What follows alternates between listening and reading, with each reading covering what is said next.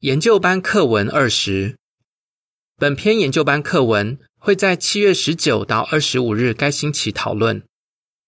保持积极，继续热心传道。主题经文：你要撒种，不要停手。传道书十一章六节。唱诗第七十首：找出配得的人。课文摘要。我们传道时，如果很多人不在家，或者看起来不想听我们传讲的信息，我们可以怎样保持积极呢？本篇课文会提供一些建议，帮助我们对传道工作保持积极的态度。第一段问题：耶稣树立了什么好榜样？他的门徒怎么做？耶稣在地上时，一直积极热心的传道，也希望他的门徒对传道工作保持积极。当耶稣跟门徒在一起的时候，他们确实很热心。可是，在耶稣被人逮捕并处死之后，门徒却一度对传道失去了热情。耶稣复活后，鼓励门徒专心做好传道工作。他回到天上后。门徒确实满腔热诚的传道，就连那些反对的人都说，他们把他们的道理传遍了耶路撒冷。使徒行传五章二十八节。以下是封面图片的文字：耶稣复活并回到天上后，他的门徒在耶路撒冷和其他地方热心的向人传道。回正文。第二段问题：由于有耶和华支持，传道工作有什么好成果？在一世纪，耶稣一直指引基督徒的传道工作，耶和华也支持他们。结果，很多人接受了真理。例如，在公元三十三年五旬节，大约有三千人受浸。之后，门徒的人数也持续增加。不过，耶稣预告。在最后的日子，接受好消息的人还会更多。第三到四段问题：甲，为什么有些弟兄姐妹觉得传道工作不容易？乙，本篇课文会谈谈什么？我们所有人都努力对传道工作保持积极的态度，在一些地方要这样做并不难，因为有很多人想学圣经。有些人甚至要等待一段时间才能开始圣经课程，因为传道员忙不过来。但在另一些地方，弟兄姐妹却觉得传道工作很不容易，因为人们常常不在家，即使在家，也往往对圣经不感兴趣。如果在你的地区传道不容易，本篇课文的建议应该对你很有帮助。我们会看看有些传道员用什么方法。接触到更多人，课文也会谈谈，无论别人有什么反应，为什么我们都有理由保持积极。很难找到人，还是保持积极。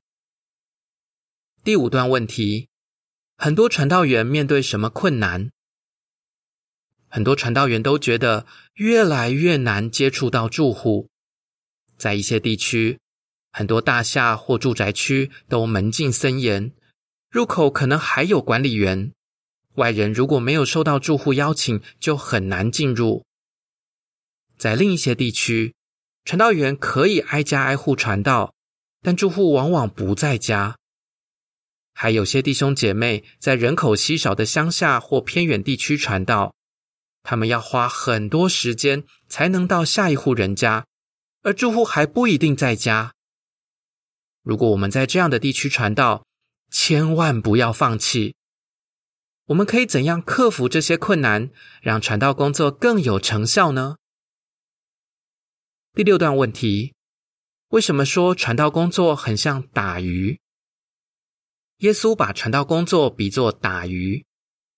一些渔夫可能几天都打不到一条鱼，但他们不会放弃，而会调整打鱼的时间、地点。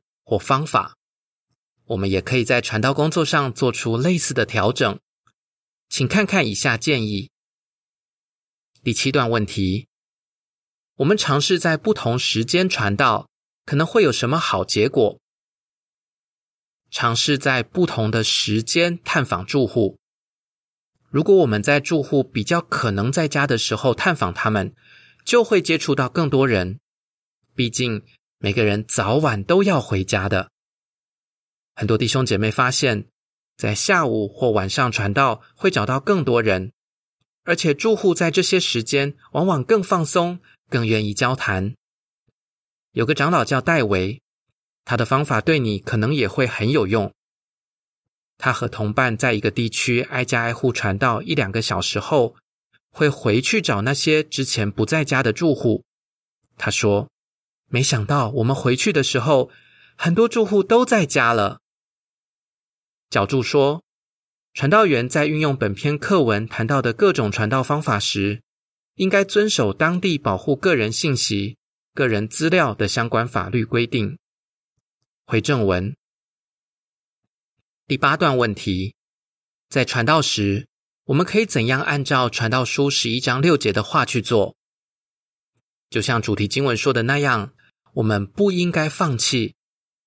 传道书十一章六节说：“你在早晨就要撒种，不到晚上不要停手，因为你不知道哪个有成果，是这个还是那个，或者两个都好。”上一段提到的戴维就做得很好，他再三上门探访一户人家，终于见到了住在里面的人。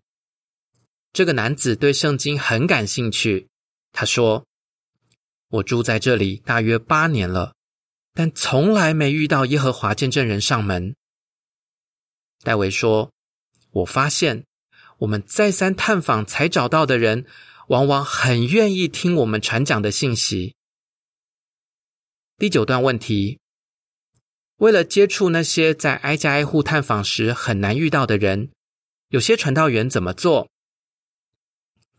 尝试在不同的地点传道。为了接触在挨家挨户探访时很难遇到的人，有些传道员改变了传道的地点。例如，我们参与街头见证和书刊手拉车见证。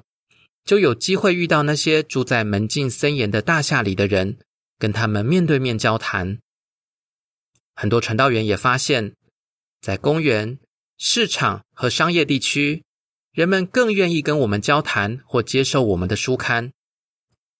弗鲁朗在玻利维亚做分区监督，他说：“我们会在下午一点到三点之间去市场和店铺传道。”那时候卖东西的人一般没那么忙，所以我们有机会跟他们好好聊一聊。有时候甚至能开始圣经课程。第十段问题：你可以用哪些方法向人做见证？尝试用不同的方法传道。假如你已经在不同时间多次探访一个住户，还是遇不到他，有没有别的方法可以向他做见证呢？卡塔琳娜说：“我会写信给那些从来遇不到的住户，把我上门时想说的话都写在信里。”我们学到什么呢？就是要用各种各样的方法，努力向地区里的每一个人传道。以下是第七到十段的图片描述：一对夫妻传道时，发现很多住户不在家。第一个住户在上班。第二个去看病，第三个外出购物。这对夫妻选择在当天稍后的时间再次拜访，就找到了第一个住户。他们在诊所附近做公众场所见证，遇到了第二个住户。他们通过电话联系上了第三个住户。图片的文字说：如果传道时大多数住户都不在家。可以尝试在不同的时间、不同的地点，用不同的方法去接触他们。回正文，反应冷淡还是保持积极？第十一段问题：为什么有些人对我们宣扬的信息不感兴趣？有些人对我们传讲的信息不感兴趣，觉得自己不需要上帝，或者没必要了解圣经。他们不相信上帝，是因为看到这个世界有太多的苦难；不相信圣经，是因为看到自称遵从圣经的宗教领袖其实非常虚伪。另外，有些人忙于工作、家庭或应付难题，看不出圣经有什么用。别人不重视我们传讲的信息时，我们可以怎么保持喜乐呢？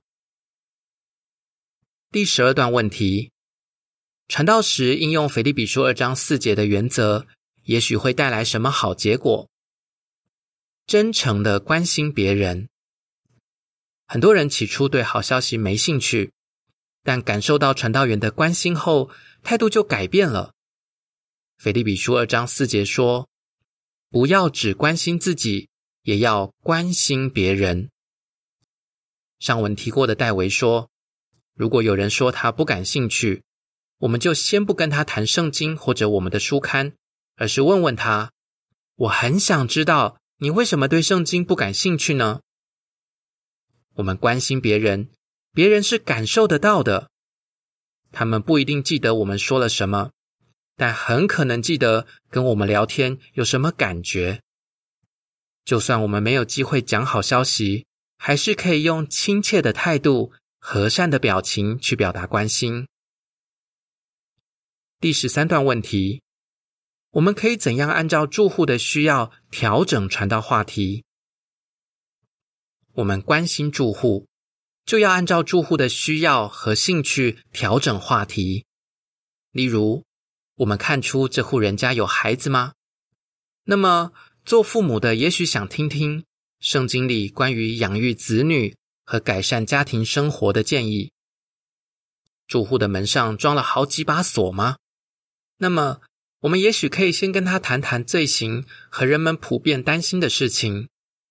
然后，我们告诉对方，将来所有罪行一定会绝迹时，他可能会感兴趣。无论是哪一种情况，只要对方愿意听。我们就要尽力帮助他看出圣经的建议会对他很有用。上文提到的卡塔琳娜说：“我会经常想想圣经怎样改善了我的生活。”所以，卡塔琳娜传道时充满信念，而听的人都感受得到。第十四段问题：根据箴言二十七章十七节。传道时，我们跟同伴可以怎样互相帮助？向其他传道员学习。在一世纪，保罗告诉提摩太自己传道教人的方法，也鼓励提摩太跟其他弟兄姐妹分享这些方法。像提摩太一样，我们也可以向会众里有经验的弟兄姐妹学习。箴言二十七章十七节说。铁磨铁可以磨得锋利，朋友间也能切磋进步。请看看孝恩的例子。有一段时间，他在乡下做先驱，那里大多数人都很满意自己的宗教。他怎么保持喜乐呢？他说：“我会尽量约其他弟兄姐妹一起传道。我们在去下一家的路上，会帮助彼此提升教导技巧，例如谈谈上一家做的怎么样。”然后一起想想，下次遇到同样的情况时，怎样回应更好。第十五段问题：传道时为什么一定要向耶和华祷告？向耶和华祷告求助。每次传道都要请求耶和华指引你。如果没有神圣力量的帮助，我们的工作就不可能有任何成果。向耶和华祷告时，要说的具体一点，比如，你可以求他指引你找到那些想认识他、愿意听好消息的人，然后就要付出努力，向你遇到的每个人传道。第十六段问题：为什么深入研读对传道工作很有帮助？花时间认真研读，圣经说。我们要确定什么是上帝的旨意，他的旨意是良善、完美、可喜的。罗马书十二章二节，我们越确信自己学到的都是真理，向人传道时就会越有信念。上文提过的卡塔琳娜说：“不久前，我意识到自己有必要加强对一些基本真理的信心，所以我深入查考证据，要确定造物主的确存在，圣经是他的话语，以及今天在地上有一个代表他的组织。”卡塔琳娜说。深入研读，让他信心更坚定，传道时也更开心了。我们有理由保持积极。第十七段问题：为什么耶稣传道时能保持积极？即使有些人对耶稣传讲的信息不感兴趣，耶稣还是态度积极，继续传道。为什么呢？因为他知道人们多么需要认识真理，也想尽力帮助更多人接受王国的信息。另外，他知道有些人起初不感兴趣，但后来态度会改变。请看看耶稣家人的例子，在耶稣传道的三年半里，他的弟弟们没有一个相信他，但是耶稣复活之后，他们成为了基督徒。第十八段问题。为什么我们要继续向人传道？我们不知道哪些人最终会接受圣经真理。有些人需要多一点时间才会被真理打动。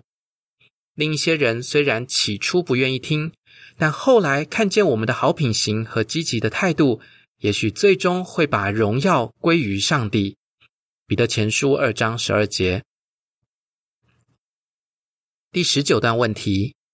根据哥林多前书三章六七节，我们要记得什么？我们会努力栽种和浇水，但千万别忘记，促成生长的是上帝。格林多前书三章六七节说：“栽种的是我，浇水的是亚波罗，促成生长的却是上帝。”由此可见，栽种的没什么了不起，浇水的也没什么了不起。只有促成生长的上帝才了不起。埃塞俄比亚又叫伊索比亚，有个弟兄叫格塔洪，他说有二十多年的时间，我是我们这里唯一的耶和华见证人。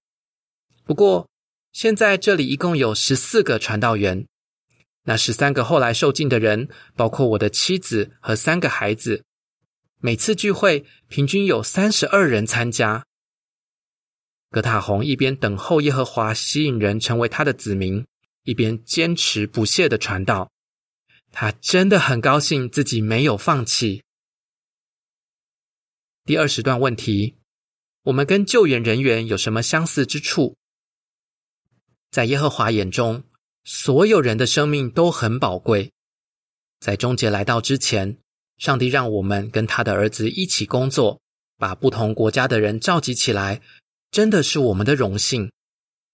传道工作就好比救援行动，我们就像一支救援队，被派去解救困在矿坑里的工人。